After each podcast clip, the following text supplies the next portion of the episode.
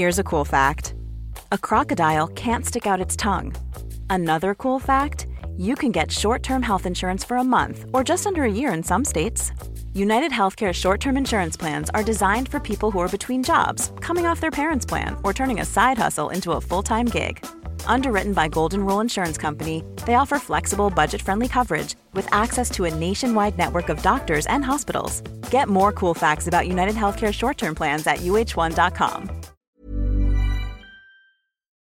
Hola a todos, muy buenas noches y bienvenidos a un nuevo directo en el que vamos a hablar sobre filosofía de inversión, técnicas de inversión, el value investing y el actual contexto de crisis financiera o de potencial crisis financiera que quizá pueda hacer inadecuado o no invertir en estos momentos.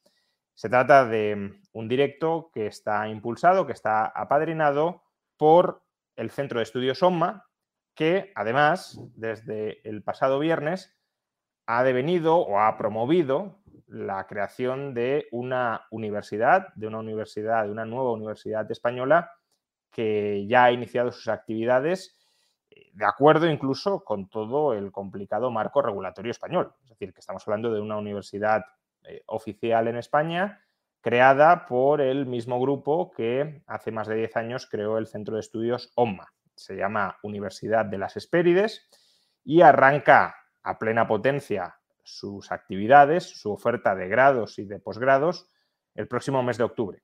No obstante, ya este mes de abril parte de los títulos que impartía OMA, en concreto el máster en economía y el máster en value investing, ya empezarán a ofrecerse también dentro de la propia universidad.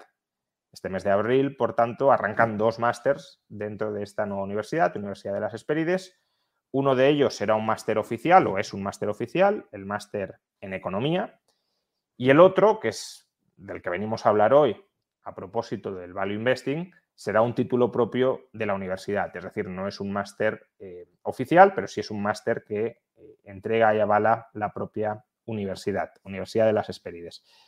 Y para hablar de este máster de Value Investing, hemos traído a uno de sus profesores desde hace muchos años, eh, bueno, muchos, muchos tampoco, porque el máster tiene 11 años, pero bueno, bastantes años, y además inversor value en eh, Cima Capital. Me estoy refiriendo a eh, José Ruiz de Alda. ¿Qué tal? Muy buenas noches. Buenas noches, Juan Ramón. ¿Qué tal? Encantado de estar aquí contigo. Pues eh, bienvenido a, este directo en el que, como digo, presentamos, volvemos a hablar sobre este máster en Value Investing y Teoría del Ciclo Económico, que ya llevará aproximadamente 25 ediciones y que mm, empieza una nueva edición, en, esta ocasión ya amparada por la nueva universidad, por Universidad de las Esperides, el próximo 27 de abril de 2023. Si queréis conseguir más información, la podréis obtener en el enlace que aparece en la descripción de este vídeo.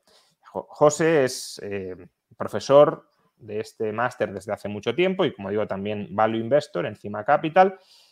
Y bueno, pues lo mismo, vamos a empezar tal como empiezo todas las entrevistas a Value Investors. Eh, danos tu definición de Value Investing, porque al final se trata de una filosofía que, a la que cada vez se suman más inversores y cada uno la entiende de un modo ligeramente distinto a otro o, al menos enfatiza algunos aspectos eh, diferentes del resto. Entonces, ¿cuál es tu definición de Value Investing? Bueno, yo, quizá por darte una definición un poquito diferente a la, habitual, diría que mm, siempre se analizan los diferentes tipos de inversión que hay en los mercados de valores, ¿no? Y una es el value investing, ¿no? Yo diría que el value investing es eh, aquella filosofía que mantiene, digamos, el análisis de inversión que se hacía previamente a que existieran los mercados, ¿no? Quiero decir, en un entorno privado, el tipo de análisis que se hace de una compañía en una inversión, un fondo de private equity o, tú y yo, si mañana te, propongo montar un negocio, es value investing. Por lo tanto, value investing es mantenerse fiel a, digamos, cómo se han valorado los negocios siempre, ¿no? En base a ¿qué? al beneficio futuro, a la rentabilidad que va a dar ese negocio, ¿no? Digamos que el mercado de valores con un precio diario, volatilidad y demás trae muchas cosas que hace que surjan otros métodos que se apartan un poco de lo que es la escuela tradicional de valorar un negocio, ¿no? Y yo, en mi opinión, el value investing es eso, Me gusta bastante esta definición, que efectivamente es distinta, complementaria, pero distinta a la que se suele ofrecer, porque me recuerda a, una crítica que hace Keynes a la teoría general contra los mercados financieros. ¿no? Keynes dice que en los mercados financieros tiende a prevalecer lo que él llama espíritu de especulación, básicamente porque él cree que se han convertido en una especie de casino y eso considera que vuelve más volátil el capitalismo porque, bueno, diariamente, como explicabas, los precios de las empresas suben y bajan y eso modifica las predisposiciones a invertir de, los inversores. Cuando sube la bolsa, pues hay mucha predisposición a invertir, cuando se hunde, muy poca. Y él contrapone esto, este, este espíritu especulativo que reina en los mercados bursátiles, con el espíritu de empresa que prevalecía, como dices, justamente antes de que existieran los mercados bursátiles donde se podían comprar y vender negocios. Y dice, claro, e, en el espíritu de empresa es el, el directivo el que capea la incertidumbre estando a pie de cañón y dirigiendo la empresa y no dejándose guiar por comportamientos de manada o por olas eh, alcistas y bajistas en los mercados financieros. Entonces, bueno, eh, Keynes además en su última etapa, en los años 30, ejerció de lo que hoy podríamos llamar value investor, eh, y no, en la década de los 20, en la que era un especulador de divisas que apostaba por la inflación y se terminó arruinando justamente porque la inflación terminó en los años 20, pero sí en los años 30 él se dedicaba a, comprar buenos negocios baratos, con ese espíritu de empresa. Entonces, me, llama la atención, no me ha gustado esta, esta definición, porque complementa muy bien este, este análisis y esta crítica que keynesiana al capitalismo. Eh, entonces, bien, decís que vosotros compráis en bolsa negocios como si estuvieseis analizando un, private equity, es decir, una adquisición em, no, cotizada de un negocio, o como si vosotros montarais vuestro propio negocio con vuestro propio capital al margen de si se compra o de si se vende diariamente en el mercado. ¿Y, qué parámetros utilizáis para evaluar si un negocio merece ser comprado o no? Porque claro, en el mercado bursátil encontramos miles de potenciales negocios en los que invertir, sobre todo si salimos de España y, vamos a mercados internacionales, pues, negocios que comprar como, como, accionistas, claro, no como único accionista, sino como pequeños accionistas o como tomar una cierta posición en el total de acciones, hay muchísimos. Entonces, ¿por qué escogéis unos y no otros? Sí, primero por comentar un poco lo que has dicho, casa muy bien con nuestra experiencia como inversores, porque muchas veces, pues, eh, en, nuestro día a día, hablando con compañías, hablas con los empresarios y realmente muchas veces la mayor parte de ellos se muestran como un poco desnortados con la evolución de su acción en bolsa, ¿no? Es algo como que no entienden. Pero si vamos tan bien ahora este año y estamos en un año récord, ¿cómo es posible que hayamos bajado, etcétera, ¿no? Entonces, eh, casa muy bien un poco lo que, lo que hemos dicho, ¿no? Las dos cosas, pero para ponerlo un poco a nivel práctico, ¿no? Pero, pero bueno, al final nosotros, el value investing ya yendo más al detalle, lo que dice es que obviamente el valor de un activo va a depender del beneficio de ese activo en el futuro, ¿no? Algo tan sencillo como eso, ¿no? Por lo tanto, eh, qué debemos hacer desde un, punto, desde un marco conceptual para eh, analizar inversiones o empezar a, digamos, a filtrar y a buscar dónde podemos eh, invertir? Pues obviamente tenemos que buscar aquellos negocios en los que podamos tener una opinión sobre el beneficio futuro. Eso ya de entrada pues limita mucho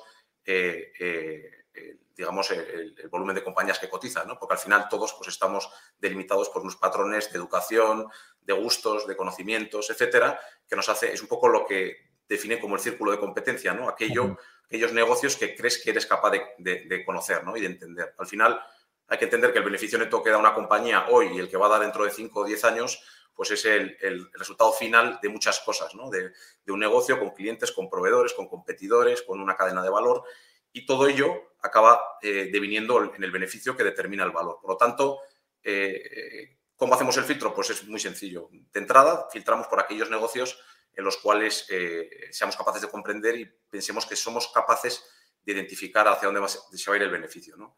Hay que entender que todas las acciones que cotizan tienen un precio y todos los precios descuentan unas expectativas. Y al final, nuestro análisis luego va a ser, donde vamos a estar interesados es en aquellas compañías en las que las expectativas difieren mucho de, lo que nosotros, de nuestro análisis, de lo que nosotros pensamos que va a pasar. ¿no? por eso muchos value investors muchas veces dicen, nos gusta mirar donde hay problemas, ¿no?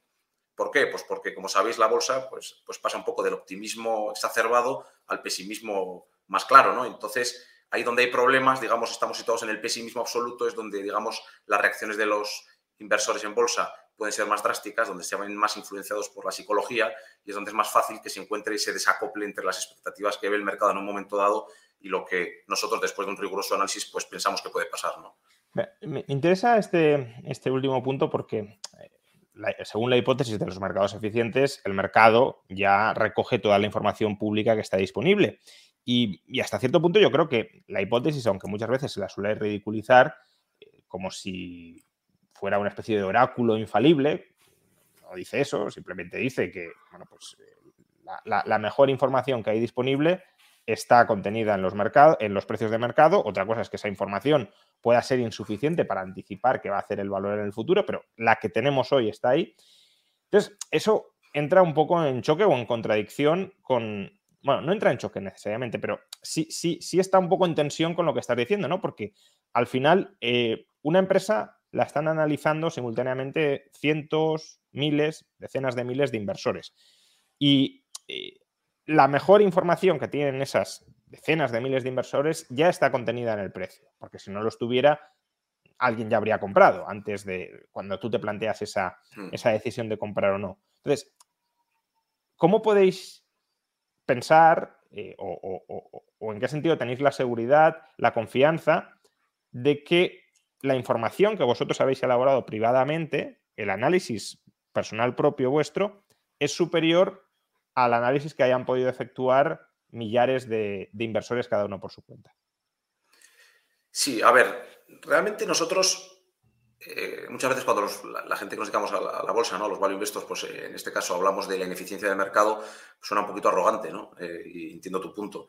Pero hay que entender que el mercado a largo plazo tiende a la eficiencia, eso es, de hecho, lo, creo que más o menos subyace con lo que he dicho antes, de que los beneficios futuros pues determinarán el valor, por tanto, a largo plazo tiende a la eficiencia y diría que prácticamente o, que la mayor parte de los negocios y la mayor parte del tiempo tienden a ser bastante eficientes las valoraciones.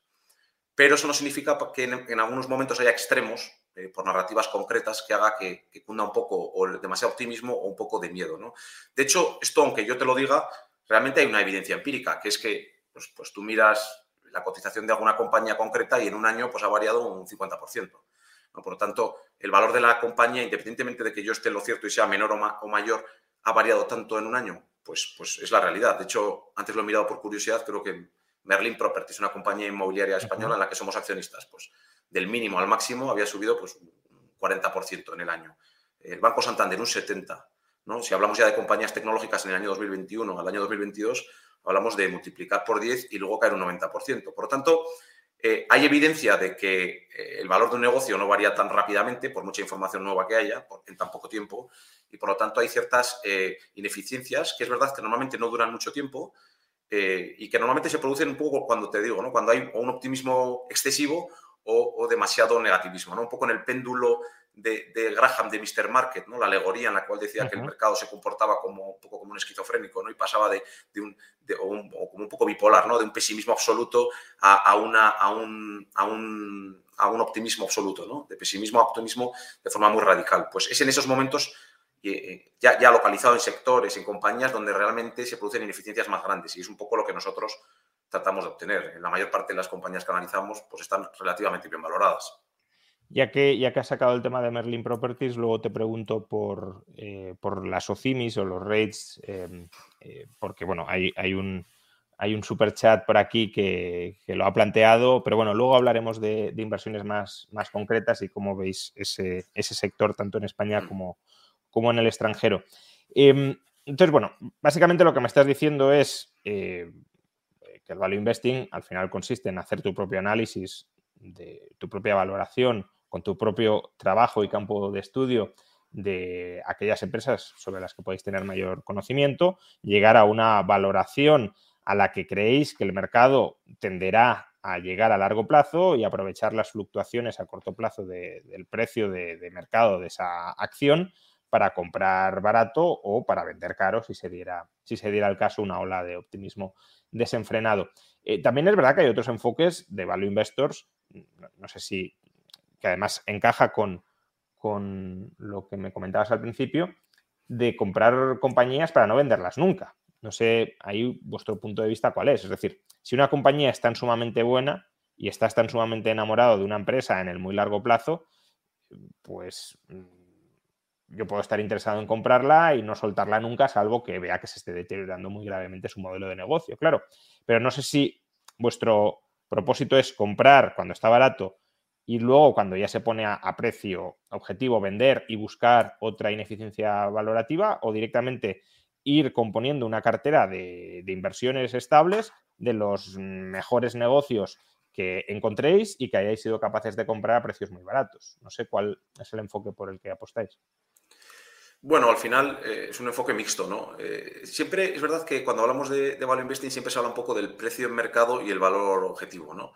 Y un poco el alcanzarlo. Pero hay que entender que muchas veces eh, la rentabilidad no la obtienes porque el precio suba de la acción, ¿no? Esto lo, definía muy bien Seth Klarman, un famoso inversor value, que, gestiona un, fondo Bopost, que es una compañía que es muy, casi muy rentable y hablaba un poco de activos especulativos ¿no? y, y, activos de inversión, ¿no? y un poco de, digamos que la diferencia entre ambos era que el activo especulativo es aquel en el cual tienes que esperar una subida del precio pues para poder obtener una rentabilidad, ¿no? Por ejemplo, pues si tienes oro físico o tienes una obra de arte o tienes Bitcoin, ¿no?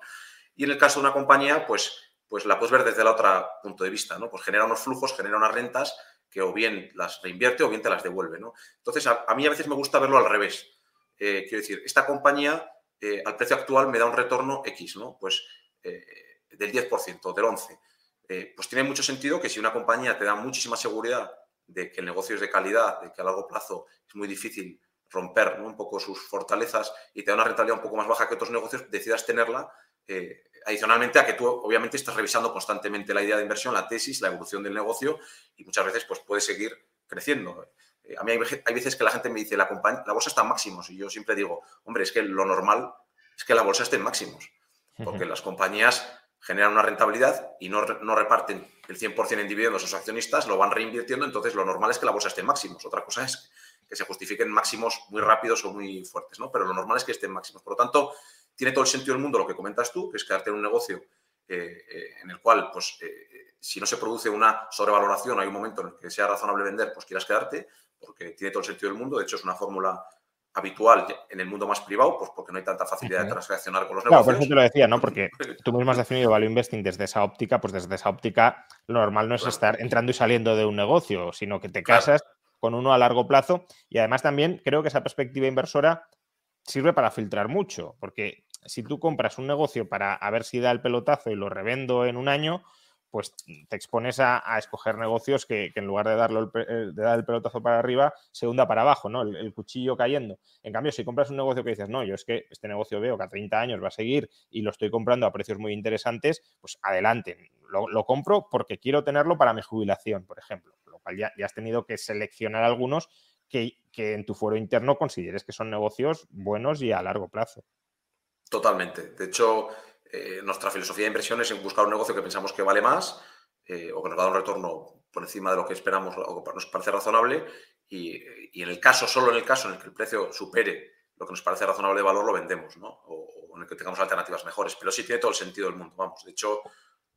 No, no, sí, adelante, perdón. Sí, de hecho es, bueno, una filosofía que en cierto modo planteártelo siempre es bueno, ¿no? Un poco por evitar lo que comentas tú, ¿no? El, aunque invirtamos a largo plazo, pues creerte más listo que el mercado y, arbitrar un poco en negocios y plazos, etcétera, ¿no? ¿Y cuál es vuestra perspectiva?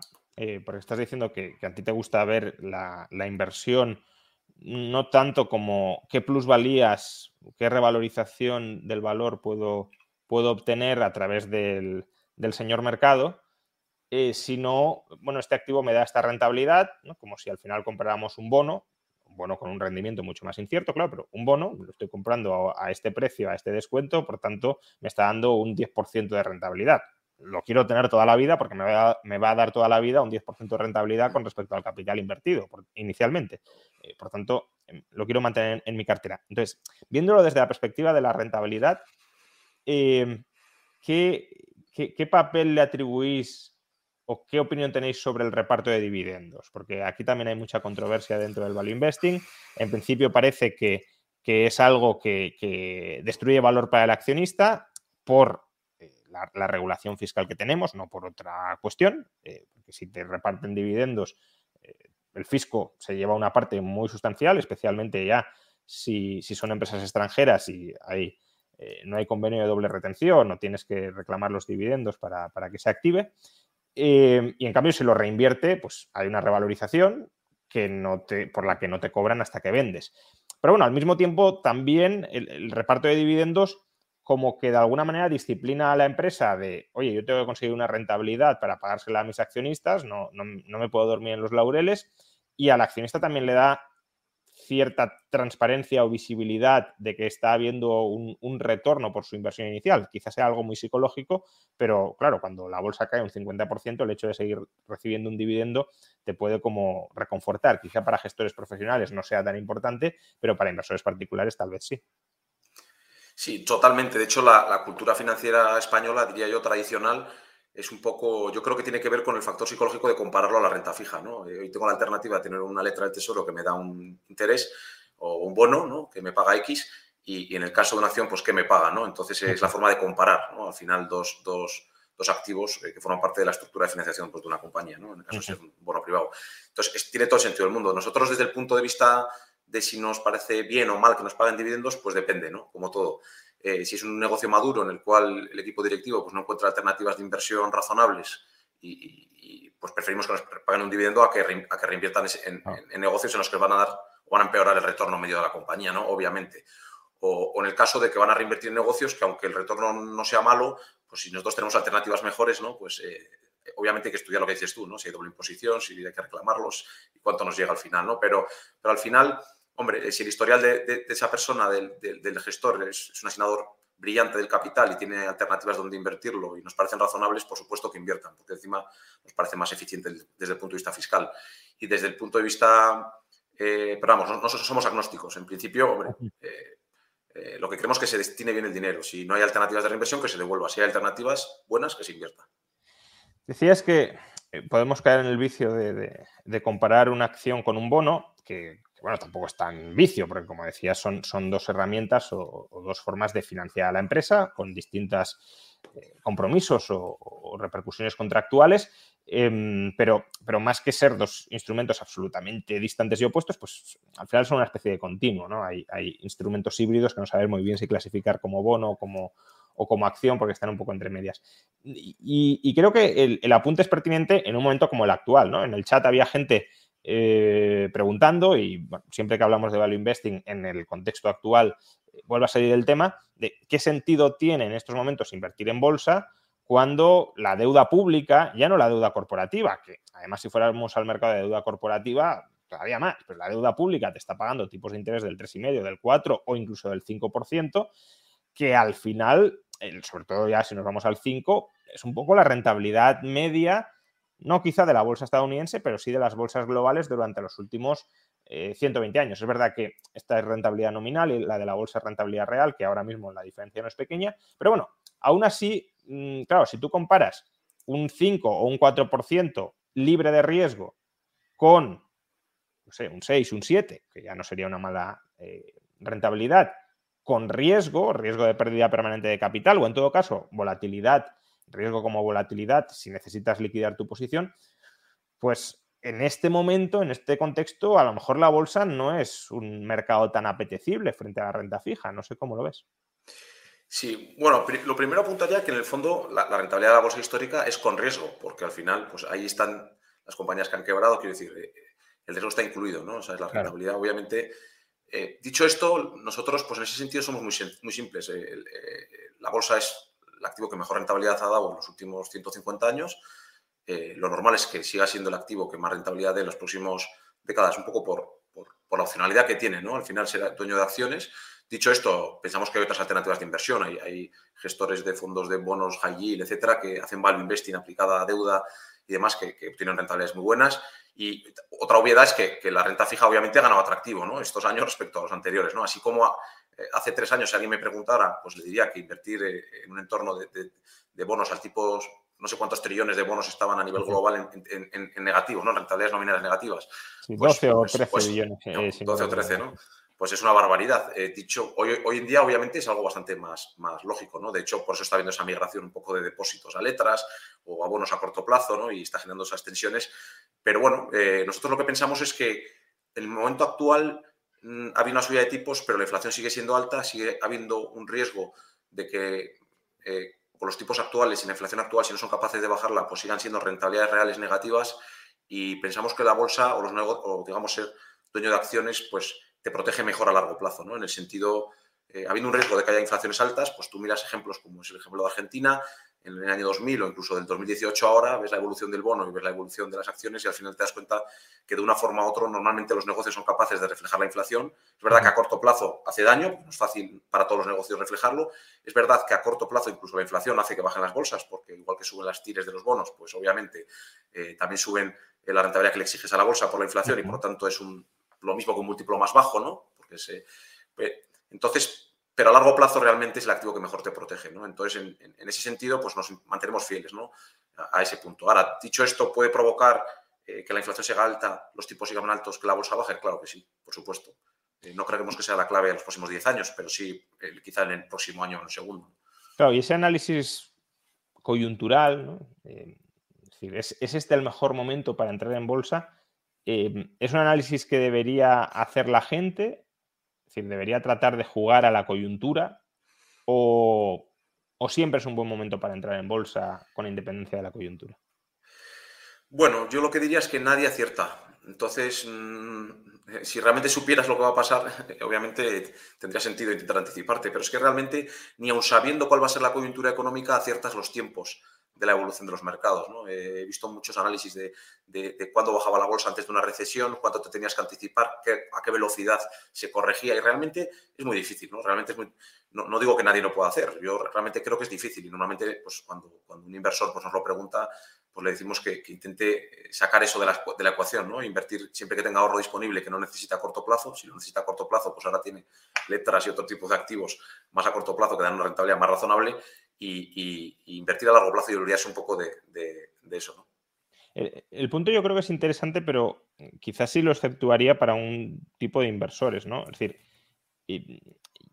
si hay un inversor o un ahorrador, mejor dicho, que tiene un flujo regular de renta, sí creo que es pues, muy complicado y quizá no, no, le saque partido a hacer análisis macro porque bueno, lo que tiene que ir haciendo es invertir regularmente. Pero tú imagínate que tenemos un inversor, que, un ahorrador que acaba de recibir una herencia de un millón de euros y se plantea si meter ahora mismo el millón de euros en bolsa o no hacerlo. En ese caso, no hacer análisis de coyuntura sí que puede ser jugártela un poco. Sí, no, a ver, yo quizá no me he explicado bien. O sea, personalmente, de hecho, nosotros hacemos análisis de coyuntura, ¿no? Y, hay veces que creo que es mejor momento para invertir que otro. Eso lo veo en las valoraciones de los activos, ¿no?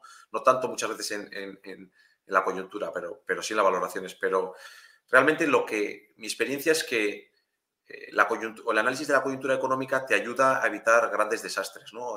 digamos los extremos. Pero es difícil, ¿no? Fíjate un poco lo que ha pasado ahora, ¿no? En el, entorno que estamos de subidas de tipos, es verdad que, que, por un lado están subiendo tipos, por otro lado tiene un déficit público en Estados Unidos muy alto, por otro lado están ya inyectando liquidez otra vez, o sea, quiere decir que es, una, es una situación no, no, tan clara, pero, pero al final pues si tú me hubieras preguntado a mí desde noviembre o desde octubre a hoy, eh, con, las cosas que han pasado, incluso con la crisis bancaria que hay en Estados Unidos, te diría que la bolsa habría caído un 30 y no es así, ha rebotado. Entonces, yo mismo me doy cuenta que teniendo algunos conocimientos de, económicos y, bastantes conocimientos a nivel empresarial y de valoraciones, pues yo mismo me equivoco si, empiezo a hacer predicciones de ese, estilo. Por lo tanto, no se lo recomiendo a quien, a quien no las ha hecho. Em, has, has mencionado la crisis financiera. Bueno, crisis financiera potencial, ¿no? Porque, bueno, desde luego ha habido tensiones, pánico financiero, pero, pero todavía no ha habido un colapso financiero como tal. Em, ¿cómo, crees que puede terminar influyendo en, bolsa? Em, es decir, ante la posibilidad de que haya una crisis financiera, ¿deberíamos quedarnos en liquidez? ¿O al final no es tan relevante y deberíamos entrar en bolsa?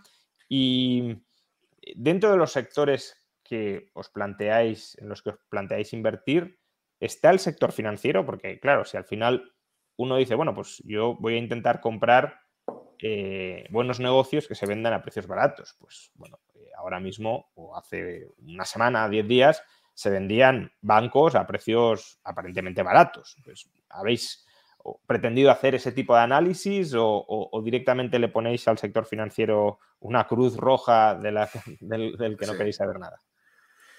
Eh, bueno, Empezando por la segunda pregunta, te diría que, no, para nada ponemos una cruz roja eh, y no hacemos algo por, eh, en el sector financiero. En ese sentido, es un sector complejo, pues porque si hablamos puramente de bancos, es un sector en el que hay mucho, el apalancamiento es enorme y, bueno, a veces hay cierta opacidad en saber qué está invertido el activo y, con ese riesgo de liquidez, ¿no? Pues, pues, pues, pues da respeto, ¿no? Es, dicho eso, eh, hay muchas derivadas del sector financiero. Quiero decir, nosotros somos inversores en Flatex de Giro, que es un broker online que tiene otras tendencias y que también se beneficia de los depósitos de sus clientes, quiero decir, para obtener retorno, etcétera, pero, pero que le puede afectar eh, algunos temas, pero, pero que bueno, sector financiero y nos parece atractivo.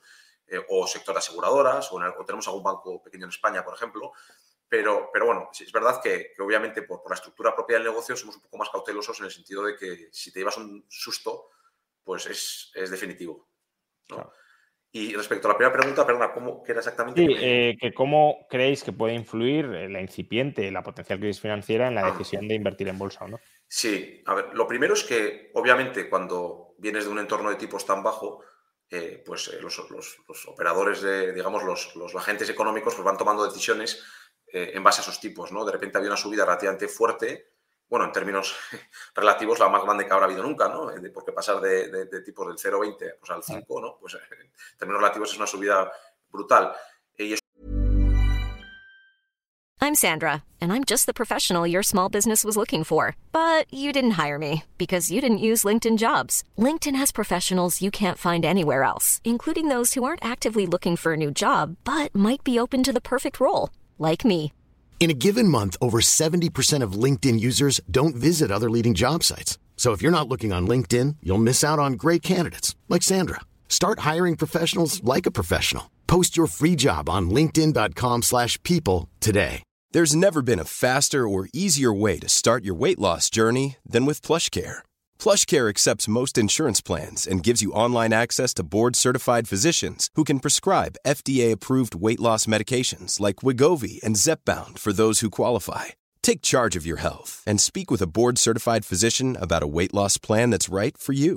Get started today at plushcare.com slash weight loss. That's plushcare.com slash weight loss. plushcare.com slash weight loss. Cool fact, a crocodile can't stick out its tongue. Also, you can get health insurance for a month or just under a year in some states. United Healthcare short-term insurance plans, underwritten by Golden Rule Insurance Company, offer flexible, budget-friendly coverage for you. Learn more at uh1.com. Obviamente, pues eso que dicen siempre, ¿no? Pues cuando suben tipos de forma fuerte, pues se rompe algo, ¿no? En este caso, pues ha habido casos muy concretos en los que bancos pues, han tomado decisiones de inversión cuestionables como coger activos como depósitos a tan corto plazo e invertirlos en el peor momento de la historia en activos a largo plazo en renta fija y eso ha generado algunos problemas. ¿no? ¿Aquí se acaba el problema? Pues, pues está por ver. Yo personalmente creo que depende un poco de qué va a pasar con, con la inflación. ¿no? Si realmente esta subida de tipos provoca que la inflación baje, puede que normalicen un poco la situación y se quede en esto. Si realmente no son capaces de bajar la inflación y tampoco de subir tipos porque empiezan a aflorar otros problemas, porque cuando subes tipos también puedes generar un frenazo en la economía en Estados Unidos. Y si, por ejemplo, recortas el déficit público y haces una combinación de, política monetaria y fiscal restrictiva, claro, ya, empezamos a ver problemas de morosidad en los bancos, ya no en el activo eh, bonos, que era un activo negociable, pues que ha aflorado en este caso una crisis de liquidez, ha aflorado una de solvencia, ¿no? Pero, pero estaría por ver qué pasa ahí. Entonces, bueno, somos cautelosos en ese sentido, pero bueno, somos conscientes de que la mayor parte de los negocios que tenemos pues si hay una recesión en España eh, o en Europa o en Estados Unidos, pues de dos o tres años, pues hombre, generará un pequeño impacto, pero bueno, la valoración la hacemos pensando en los próximos 20 y realmente en términos de valoración no será tan relevante, ¿no? Entonces nosotros seguimos invirtiendo, eh, aprovechando también las caídas, ¿no? En sectores concretos, etcétera. Ya que hablas de, de los sectores o de las empresas en las que invertís y que consideráis resilientes, ¿no? Por utilizar el adjetivo de moda, frente a posibles recesiones, Em, bueno, recordemos que estamos ante una entrevista que promueve el Centro de Estudios SOMA, ya Universidad de las Espérides, eh, para ilustrar qué se puede aprender en su máster de Value Investing, que, va a empezar el próximo 27 de, abril, una nueva edición de la que José es, eh, profesor. Bueno, yo mismo también soy profesor, aunque yo no de, inversión, sino de, macroeconomía y de coyuntura vamos a, ilustrar qué tipo de análisis o, qué se puede aprender en este máster, eh, hablando o valorando algunas de las eh, empresas que constituyen una de vuestras principales eh, o algunas de vuestras principales posiciones en el fondo de, Cima Capital. Es decir, me interesa que, nos presentes la tesis de inversión y cómo habéis llegado a esa tesis de inversión, porque a veces puede parecer que estas tesis de inversión son tremendamente complejas, sofisticadas y alejadas de lo que cualquier mortal pueda llegar y, en realidad algunas son simples en el sentido de, ser, no, claro, después de haber hecho mucho trabajo, no estoy diciendo que solo mirando dos números llegue a esa conclusión, pero que una vez después de haber hecho mucho trabajo la puedes explicar en dos minutos y, el que la escucha dice, pues si esto es así, tiene bastante sentido invertir de esa manera. Con lo cual, vamos a hacer un poco de este análisis. Entonces, Em, antes has mencionado Merlin Properties em, como una de vuestras posiciones, no de las principales, creo, pero, pero en todo caso, eh, una de vuestras posiciones. Y como ha llegado una pregunta que os plantea qué tal los rates de, oficinas, han bajado mucho, incluso los de Nueva York. Bueno, eh, hablemos si quieres de, los, eh, de la inversión en oficinas y de la problemática que puede haber en,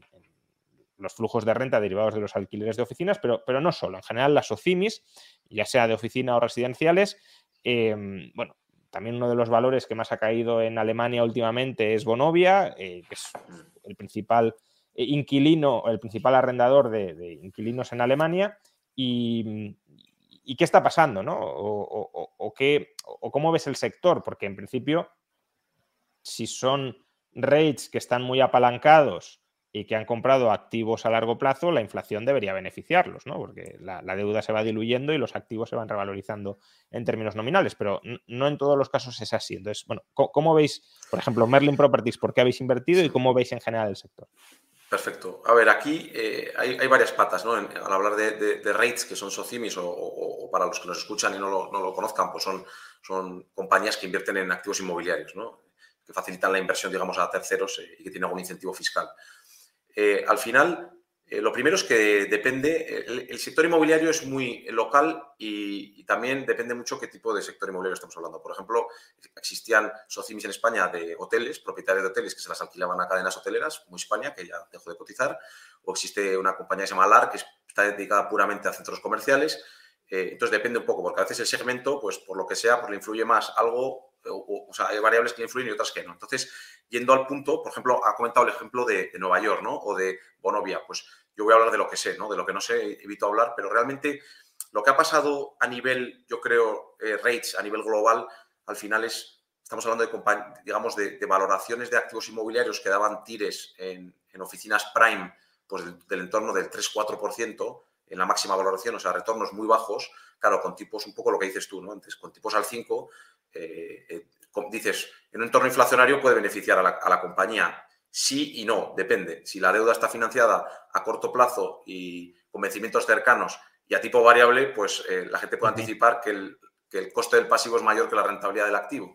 Y si encima tu activo, en un entorno de inflación, dices, puedo subir precios de las oficinas, pero empiezas a anticipar que puede haber una recesión y que caigan las ocupaciones de tus oficinas, pues el haber comprado en, en precios muy altos, con rentabilidades bajas, eh, y con limitaciones para subir precios porque viene un entorno, digamos, económico complicado unido a que tu financiación, que en el caso inmobiliaria es muy fuerte, es decir, la deuda sobre el valor total de los activos, el apalancamiento es fuerte porque para que los, los sean altos, pues te puede generar un destrozo monumental, ¿no?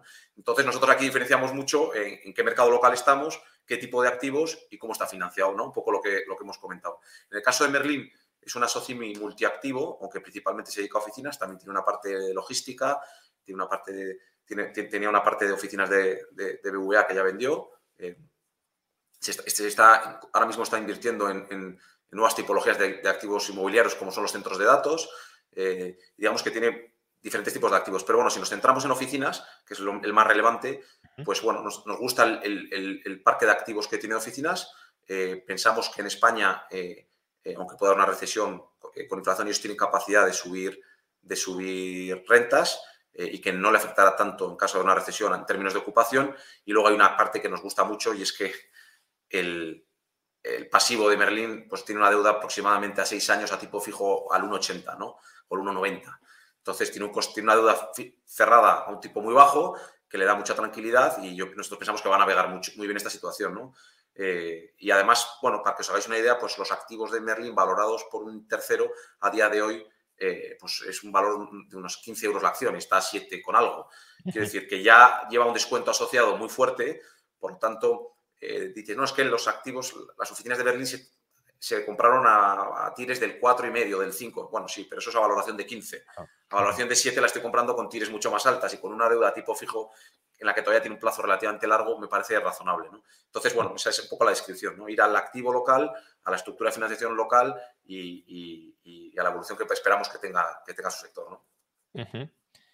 Em, bueno, has comentado que están muy apalancados, pero es verdad que también tienen todo ese activo que, hombre, si hubiera una crisis inmobiliaria, pues no, se podría liquidar a buenos precios, pero que en otras condiciones son activos que, además, si se han comprado hace tiempo, no están reconocidos en libros a su valor de mercado actual, con lo cual eh, sí hay mucho apalancamiento, pero también activos detrás que, de alguna manera garantizan ese repago, ¿no? En general, digo, no, no solo en el caso de Merlin.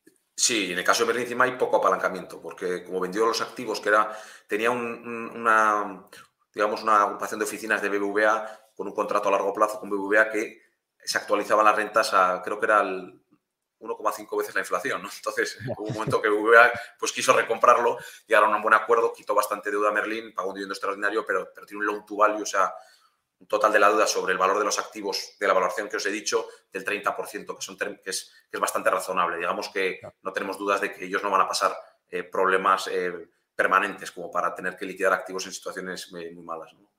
Vamos con otra compañía, que esta creo que es de vuestras principales posiciones, Osisco Gold Royalties. Em, ¿Por qué os gusta esta compañía? O sea, ¿a qué se dedica y, cuál es eh, el motivo que os ha llevado a invertir en ella? Sí, Osisco Gold Royalties es una compañía de una tipología totalmente diferente, ¿no? Lo que hemos comentado hasta ahora. Es una compañía que tiene derechos, propietaria de derechos mineros en, minas principalmente de, de, metales preciosos, ¿no? Oro y plata principalmente una compañía que cotiza en Canadá y, como digo, tiene derechos mineros. Derechos mineros significa que una compañía minera que para desarrollar su mina pues, eh, se ha financiado con Osisco, pues le da un derecho de que el 5% de las ventas de esa mina pues le paga una especie de canon ¿no? a, Osisco por ello. ¿no? Entonces es, un, es una forma de invertir en, y tener exposición a, metales preciosos, a oro y plata, que en este entorno de inflación en el que tenemos dudas de que realmente sean capaces de subir tipos y acabar con ella de forma eh, definitiva, ¿no? Digamos que pensamos que los tipos de interés reales puedan seguir siendo negativos durante un tiempo, pues nos parece atractivo y luego es un, negocio con, mucho más seguro y con retornos mucho mejores a largo plazo que la minería. Eh, al, cobrar un, derecho sobre, sobre, digamos, la parte alta de la, cuenta de pérdidas y ganancias de una minera, eh, tiene menos riesgo cuando el oro baja, ¿no? Porque si el oro baja un 20%, pues Osisco cobra un 20% menos del royalty que tiene en Canadian Malartic pero como su estructura de costes es una oficina, digamos que es, una, es como un fondo, pues la estructura de costes es liviana, pues, pues no la afecta tanto. No es como una compañía minera que a veces una caída del 20-30% del precio de oro hace que ya no gane dinero, ¿no? Y, puede tener un apalancamiento operativo mucho mayor. Entonces, eh, nos parecen compañías que tienen una asignación de capital también mucho más eficiente, que cuando viene una crisis en la industria del oro también saben aprovecharla porque son los que tienen, digamos, capacidad de, de invertir en nuevos activos a precios baratos y suelen aprovecharlo y, por eso nos gusta mucho, ¿no? Eh, eso como modelo de negocio. Y ya más aterrizando en la compañía, pues tiene varios de los mejores proyectos de crecimiento eh, que hay en, Canadá, sobre todo, ¿no? Pues tiene eh, la parte subterránea de Malartic, que es la mayor mina de Canadá, tiene el desarrollo de Windfall, tiene el desarrollo de Caribou, que son proyectos mineros muy potentes en los que tienen royalties muy atractivos. Además, tienen participaciones muchas veces en estas compañías que los están desarrollando y pensamos que los próximos años pues, pues van a generar retornos muy, muy altos. ¿Y, por qué? O sea, estás exponiendo el modelo de negocio, que es interesante, pero ¿por qué a precio? ¿Por qué creéis que está a precio? Porque, bueno, supongo que todo esto también en parte lo verá el mercado y a lo mejor ya se refleja en precios. Sí, en este caso, en el caso de Cisco, viene de, de una previamente ya he dicho que es un modelo de royalties, pero un poco vinculado que también invierte en compañías mineras y en proyectos en algún caso, ¿no? Pues digamos que el antiguo equipo gestor, eh, eh, liderado por Sin Rosen, que es un especialista, digamos, de la minería, muy bueno en encontrar proyectos y en desarrollarlos, pero a nivel de asignación de capital eran un desastre. Eh, de hecho, ampliaron capital, no, recompraron acciones a 13 antes del COVID y luego ampliaron capital después del COVID a 8.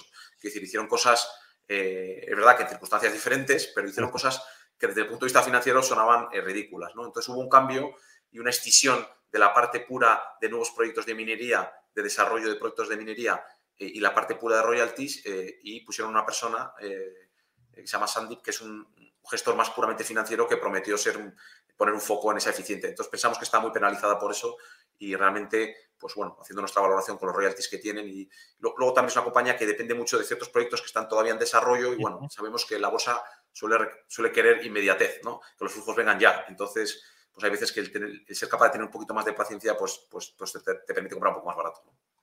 Vamos con otra compañía, en este caso española, y además, bueno, hemos hablado de sector financiero, eh, Corporación Financiera Alba.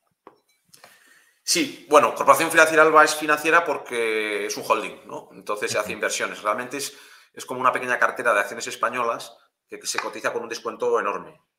Para que te hagas una idea, pues Corporación Financiera Alba tiene eh, en su cartera de inversiones, pues tiene una participación en Naturgy, con la que entró con el fondo CVC hace no mucho tiempo, en el año 2018, si no me equivoco. Además, está, es una participación apalancada, un poco diferente de lo que ellos hacen. Tiene una participación en Acerinox, en Viscofan, en CIA Automotive, en Dominion tiene un elenco de compañías industriales españolas bien llevadas, que conocemos porque hemos estudiado, en algunos casos hemos sido accionistas y en algunos casos somos accionistas actualmente también, y, que nos parecen compañías que tienen, digamos, con fortalezas eh, muy relevantes y que nos parece una buena cartera y que son compañías que es difícil comprar baratas en bolsa a día de hoy, pues por ejemplo de Viscofan, ¿no? es una compañía líder en su segmento en la que es difícil comprarla a múltiplos atractivos, ¿no? Pues, eh, y nos da la oportunidad de comprarla a través de un holding con un descuento muy relevante. ¿no? Y aquí lo normal es que la gente te diga, bueno, sí, pero siempre cotiza con descuento el holding, ¿no? Entonces, ¿qué, ves tú ahora que no, que no, vea, eh, que no vean los demás? ¿no? En este caso, es una compañía muy líquida, con un historial em, de descuento, como comento, que se puede estudiar y realmente el descuento está a máximos históricos. ¿no? Nosotros más de una vez hemos invertido en Corporación Financiera Alba cuando el descuento era muy, muy, muy grande y pensamos que no tenía sentido y, hemos desinvertido cuando el descuento ya era mucho más pequeño ¿no? y estaban mucho mejor valorados los activos. ¿no? En este caso, no solo lo pensamos nosotros, sino que pues, varios miembros de la familia March llevan comprando acciones durante tres años a precios superiores a los actuales. De hecho, han invertido 100 millones de euros. Eh, familia Mark, que he dicho March, pero creo que se pronuncia Mark. Eh, eh, en los últimos años han invertido 100 millones ¿no? de diferentes formas y realmente pensamos que, que, es una compañía que tarde o temprano dejará de cotizar porque porque poder comprar activos que valen 90 a 46, pues habrá un momento que ellos digan, mira, ¿qué sentido tiene que estemos cotizados? La sacamos de bolsa y desinvertimos, ¿no? Claro. Eh. Eh, vamos ahora con otra compañía ibérica, aunque no española, eh, sino portuguesa, Semapa. ¿Qué os em, atrae, o sea, qué se dedica a Semapa y, y por qué la consideráis una inversión interesante? Sí, se podría considerar otro holding porque Semapa es el dueño del 70% de una compañía cotizada en Portugal que se llama Navigator. Es una compañía papelera, de hecho es el líder de producción de papel de escritura en, Europa. Y digamos que nosotros hemos sido accionistas de Semapa varias veces. Eh, tiene varias inversiones, no solo Navigator, tiene un negocio cementero en varios países, en Brasil, en Portugal, en Líbano, en Angola, eh, en varios países, y luego tiene un negocio de, de residuos alimenticios, medioambiental, más pequeñito, ¿vale? Que pesa poco. Eh, nosotros ya fuimos accionistas de Semapa en su momento, eh, la vendimos a precios mucho más altos de los actuales y realmente, pues nosotros dentro de, las, de la tipología de inversiones que hacemos en el fondo, eh, pues nos gusta mucho analizar sectores cíclicos porque pensamos que tendemos a entender muy bien cómo, evolucionan los ciclos de capital de las industrias y cuándo es buen momento para invertir. ¿no? Entonces, la industria papelera, pues la hemos estudiado muchas veces, en el caso de Navigator, Iberpapel, que es una competidora en España, y realmente Semapa como holding de Navigator pues tiene el mayor descuento que lo ha tenido nunca. No, no solo eso, sino que recientemente Semapa, viendo que había un descuento muy fuerte, hizo una OPA por, por las acciones de, de, Semapa que no controla la familia. La familia tiene pues, un 84% aproximadamente actualmente. Hizo una OPA a 12 euros y pico eh, eh, para intentar sacarla de bolsa, aprovechar esa, esa infravaloración. O sea que no vemos solo nosotros, obviamente también ve la familia quedamos pocos accionistas ya con, un remanente del 15% que no queremos vender, ¿no? Que, eh, eh, y al final, pues eh, si tú sumas el valor de los activos, no hay que hacer ninguna ingeniería especial. Tú coges Navigator que cotiza en bolsa, ves al precio al que, cotiza en bolsa, calculas la participación que tiene Semapa en Navigator y ya solo eso vale un 20 o 30% más de lo que vale Semapa en bolsa. sin tener en cuenta otros activos que tienen, ¿no? como el negocio cementero, etcétera. O sea, que, no hay que hacer una ingeniería especial. y, en este caso, encima, no tenemos ni siquiera que, esperar a que vengan y nos hagan una OPA que probablemente llegará en algún momento o en otro, porque realmente los flujos de caja que obtiene eh, Semapa de Navigator son muy fuertes y los destina para pagar dividendos a sus accionistas. Este año nos ha pagado un dividendo del 14 o 15%, que no es una mala tir. Eh, será de los pocos dividendos que superan la inflación en Europa el año pasado, ¿no? O sea, que, es, que es interesante. Y no solo eso, es que realmente nunca en la historia de ese mapa reciente que yo ya he visto los últimos 10 años que la he estudiado, la situación ha sido tan buena en términos de deuda de Navigator, de las filiales, de retornos. Quiere decir que está más los activos que tiene son más valiosos que nunca, tienen menos deuda que nunca y está prácticamente, llegó a cotizar a 24 euros y cotiza a 13, para que te hagas una idea. O sea, nos parece algo absolutamente eh, ridículo. Y además aquí pensamos que el descuento de holding no tiene sentido, porque ese mapa tiene el 70% de Navigator, por lo tanto controla los flujos y aquí no hay un riesgo de que no te paguen un dividendo, tengas un problema, no, realmente eh, se, gestiona Navigator en favor de ese mapa siempre, por lo tanto, casi es mejor ser accionista de ese mapa que de Navigator. Sí, sí, efectivamente. Eh, y vamos con dos empresas españolas. Em, por un lado, Tubacex y por otro, Línea Directa. Em, también tenéis posiciones en ellas, ¿por qué? Y muy diferentes. En el caso de Tubacex, que es una compañía industrial que fabrica tubos de acero inoxidable para industria principalmente del petróleo y del gas, más del gas que del petróleo, por el alto contenido en azufre que tiene pues, y requiere tubos de alto, digamos, de alta resistencia. Es una compañía, yo diría que es el patito feo de la bolsa española en los últimos 10 años, que decir, la Tuacec le ha pasado de todo, ¿no? Viene del el boom del sector del petróleo hasta el año 2014, eh, luego pagaron un poco eh, eh, los años siguientes de ese, de boom que hubo en el sector petrolífero eh, cuando se empiezan a rehacer, consiguen un, contrato enorme, el más grande de su historia en Irán, eh, y, meses después sale Trump y cancela o prohíbe cualquier tipo de interacción de una compañía occidental con Irán, con lo cual tienen que, digamos, eh, dejar de trabajar para, para, ese contrato. luego llega el COVID. Bueno, digamos que es una situación bestial. Es una compañía que lleva 10 años, prácticamente 10, ya casi 8, apretándose el cinturón, volviéndose más eficiente, centrándose en productos de mayor valor añadido, comprando pequeños negocios, entrando en nuevos países, reforzando mucho la compañía. La compañía es mucho mejor compañía de la que era hace ocho años.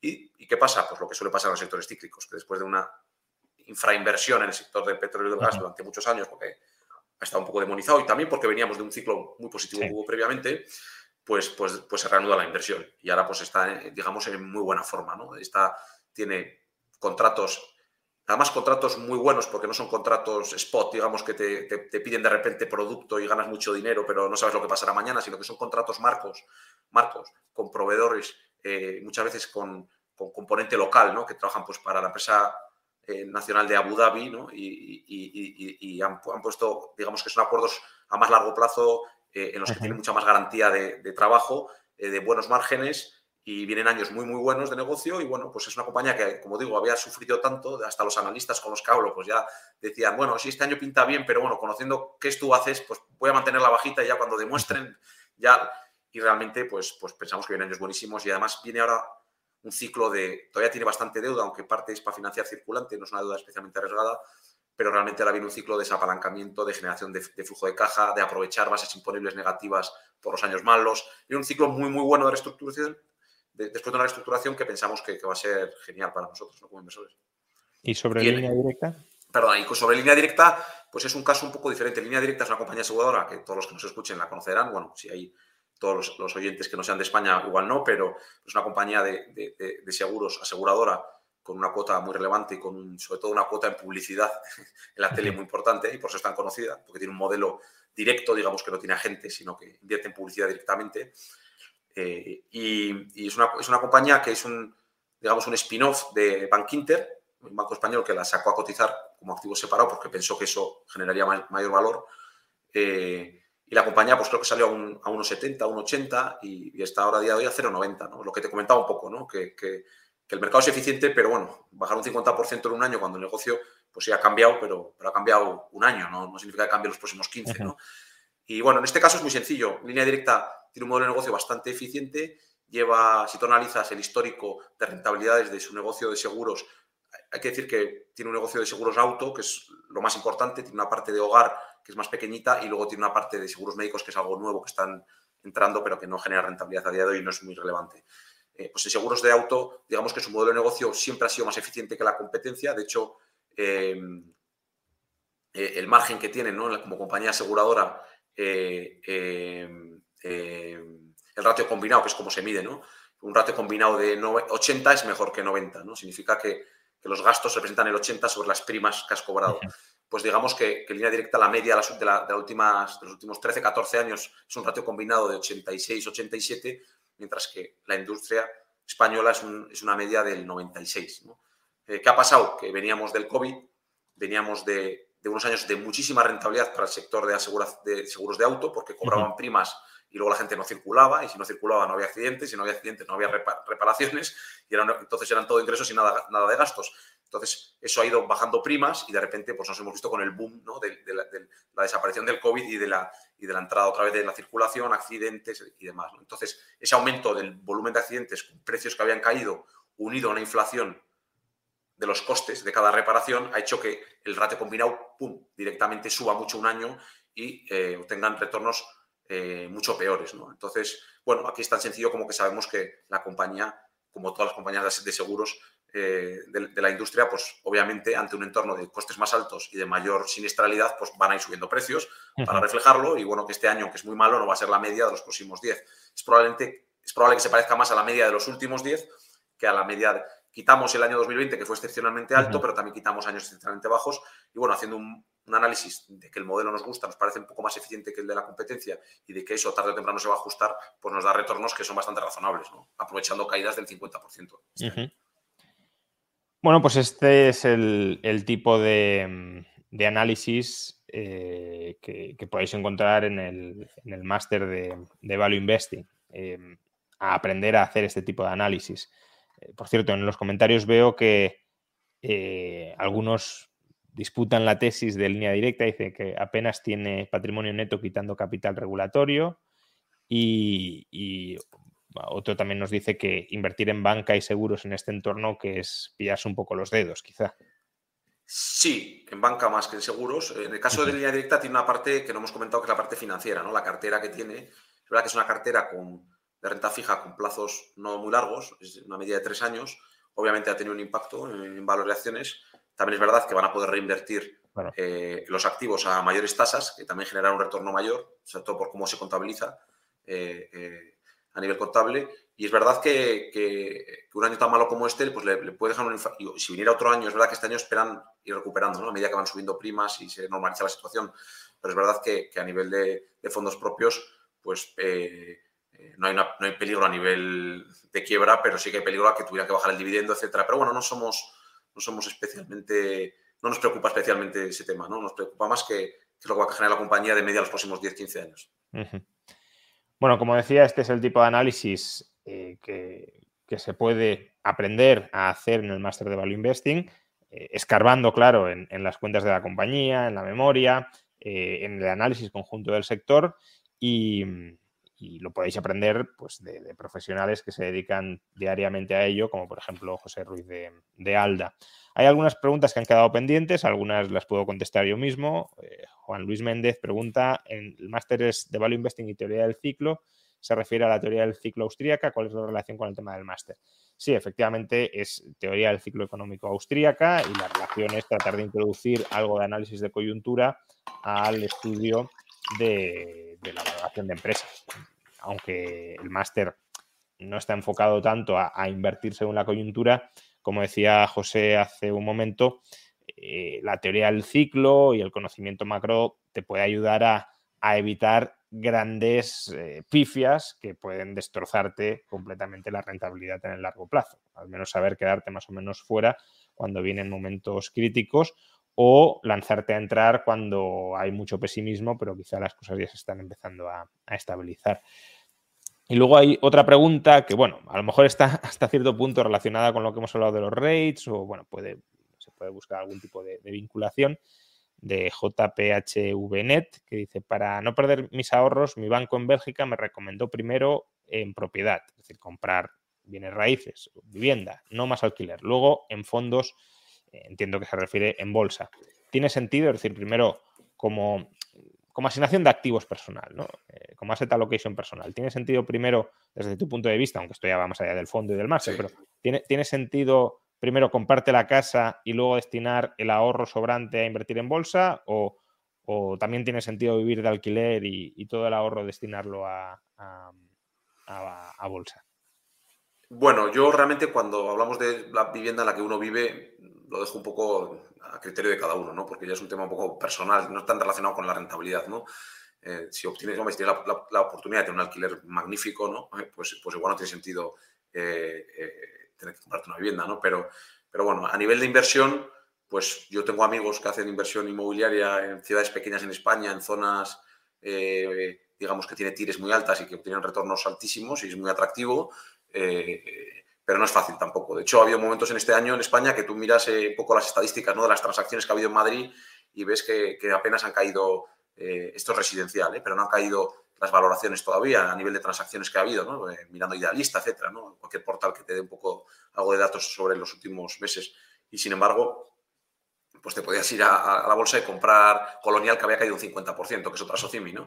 Entonces, muchas veces la bolsa se anticipa a, las caídas de los valores de los activos, ya, ya, el inversor sabe que eso puede pasar y la puedes comprar más barata, ¿no? Entonces, personalmente yo veo, he visto más alternativas a día de hoy para invertir en renta en inmobiliario vía compañías cotizadas que vía eh, inversión directa, ¿no? Pero bueno, eso depende de cada, de cada... Aquí comparamos inversiones. Si una es mejor que la otra y es directa, pues adelante. Muy bien, pues ya llevamos una hora charlando de, inversión con José Ruiz de Alda, de Cima Capital y profesor del Máster de Value Investing de Universidad de las Espérides. Eh, muchas gracias, ha sido un, placer, muy, muy interesante la conversación, muy ilustrativa en, en muchos sentidos. Y, bueno, hasta otra. Un placer, el placer ha sido mío, eh, Juan Ramón, y nada, nos vemos cuando quieras. Encantado. Claro que sí. Lo he pasado muy bien y seguro que la audiencia también. Nos vemos próximamente. Y a todos vosotros, pues eh, muchas gracias por acompañarnos en, esta hora. Creo que ha sido una charla muy instructiva, donde además hemos aplicado muchas de las ideas que han ido saliendo a distintas tesis de inversión. He de decir, no lo ha dicho José, pero yo tampoco, y es momento de decirlo, que nada de lo que hemos comentado son recomendaciones de inversión, simplemente es análisis o estudio o exposición del análisis y del estudio de determinadas posibilidades de inversión para mostrar la, aplicación o el sentido de aplicar el value investing a distintos negocios, algunos de los cuales mm, convivimos con ellos y, los conocemos de nuestro día a día, pero a lo mejor no nos hemos planteado que podemos ser propietarios o copropietarios de los mismos. Pues bien, para aprender de manera sofisticada a efectuar este tipo de análisis, recuerdo Máster de Value Investing y Teoría del Ciclo Económico de Universidad de las Espérides. Hasta ahora Centro de Estudios OMA, que sigue como tal, pero dentro de la nueva universidad que ya empieza a andar en España a partir de este mes de abril y con toda su fuerza a partir de octubre de este mismo año. Dado que van a salir muchos tipos de estudios distintos de la universidad, pues ya tendremos ocasión de hablar de ellos, de presentarlos, de detallarlos con más exhaustividad en futuros directos. De momento, el próximo 23 de abril, si os interesa, nueva edición del Máster de Value Investing con profesores como José Ruiz de Alba o yo mismo, no en inversiones, sino en análisis macroeconómico. Muchas gracias por acompañarnos en esta hora y nos vemos pues, durante los próximos días porque en abril habrá nuevos directos con los que conversar. Hasta entonces.